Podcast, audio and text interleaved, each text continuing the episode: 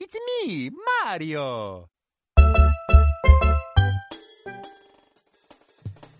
Welcome, guys, to the first podcast of the season. Just in case you don't know me, my name is Javi, full time teacher and part time Twitch partner streamer.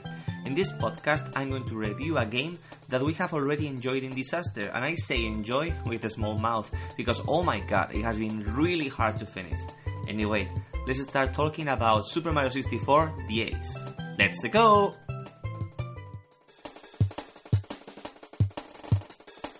Sometimes a game that was made almost 22 years ago has the skill, the ability to make you feel good, enjoy it like no other, and sometimes no.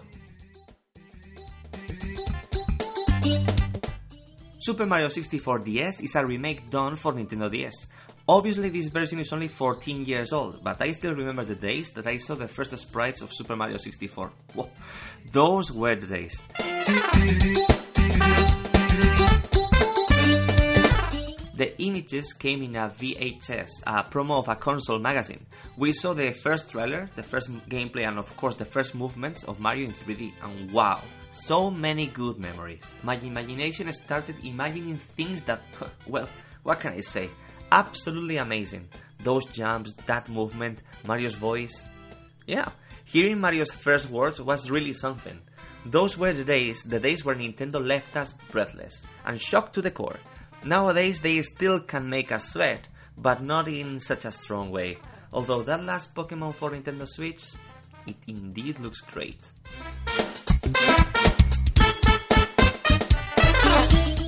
Anyway, I clearly remember how it was stunning. In my head, all those polygons were just pure fantasy. That feeling of power and freedom was outstanding. Super Mario World was a hard game to beat, in the sense of being a great game. And with Mario 64, Nintendo had the chance to make us believe again. And wow, they delivered.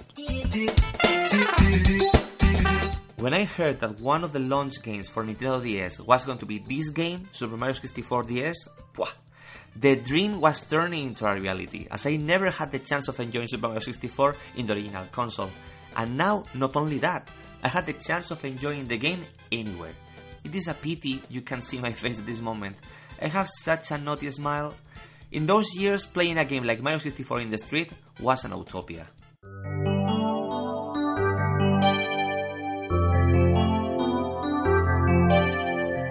Guys, imagine this. A long, long time ago, just kidding, not so long ago, around March 2005, I was entering in a video game store. I'm not going to tell which one because they don't pay me for that yet. So I was there, I entered, and what did I see?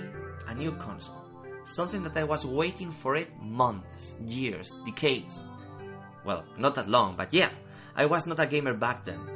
I had this kind of time off from video games, and incredible but truth, I couldn't control myself, and I was about to purchase a brand new console, the Nintendo DS.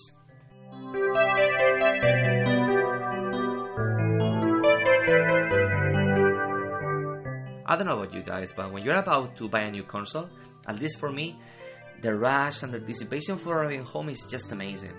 Also, I want to remember something that happened that day. I spent like 15 minutes looking for something that I thought I lost. You know that the console came with a little stick on top of it? Well, I thought I had to put it there myself. And as I didn't find it, I thought, damn, I must have lost it from the distance between the shop and the parking lot and I spent quite a few minutes looking for it until I decided to enter in a Chinese shop to buy extra sticks. What was my surprise after buying them to see the stick already in the console. Eesh, what a sausage am I! But well, as I said, there I was with my new Nintendo DS and with it Super Mario 64 DS. I thought, well, life is good. What a big mistake. Let's start with the fact that you don't start playing with Mario. Yoshi is the first character that you put your hands on. I mean, Nintendo, are you kidding me? I thought to myself, starting a new Mario game without Mario? Something is not right, but well, it is Nintendo, you know, it has never failed us, so let's keep going. Let's give them another chance. Believe me, even though I usually sacrifice Yoshi for the fact of going faster, this doesn't mean they have any kind of ill will against him, totally the opposite. But if you buy a Mario game, at least me, I want him to be the first character to play with. The controls are so clunky. Oh my sweet lord, what a pain, especially the camera. I mean, how can I control the camera with that small simple stick? I know, I know, I can use the L or the R triggers, but believe me, that is not a solution either. In just one word, I can define my feelings like uncomfortable. Obviously, this game was not designed to be played this way. It is a remake, a rework of a great game. The original camera, even though it wasn't that good either, is 20 million times more effective. The way that the characters move, in the other hand, is precise, feels natural, but that small problem with the camera oh, just ruins it. What could have been an amazing experience playing Mario 64 on the go has turned into let's go back home, grab the Nintendo 64 controller, and let's go to a non-lag CRT TV quiz. Something positive I'd say is the idea of using more characters. Yes, seeing Yoshi, Luigi, and Wario running around the castle is a blast, and the idea of using the special skills for getting some extra stars is top notch.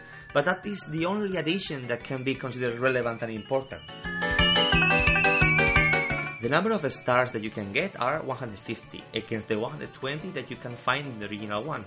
If you add those extra 30 stars and the awful controls of the camera, we truly can add a few more hours of gameplay.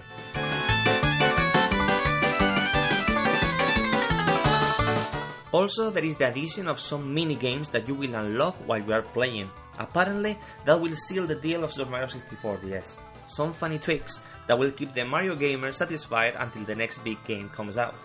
Don't get me wrong, I have enjoyed playing the game a lot. It was fast, funny, and entertaining, but what Mario game isn't it, right?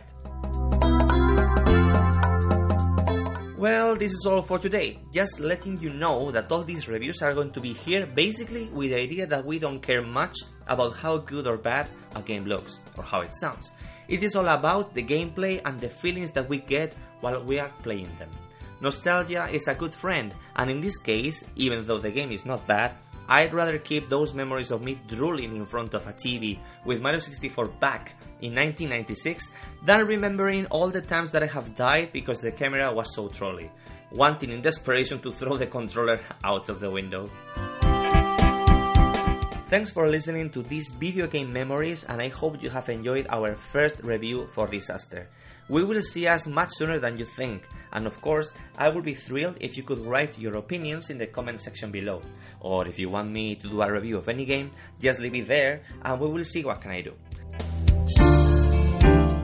I'll see you during the week on Twitch and YouTube. And just remember this, guys you are not a disaster like me. You are loved and special. See you around, guys.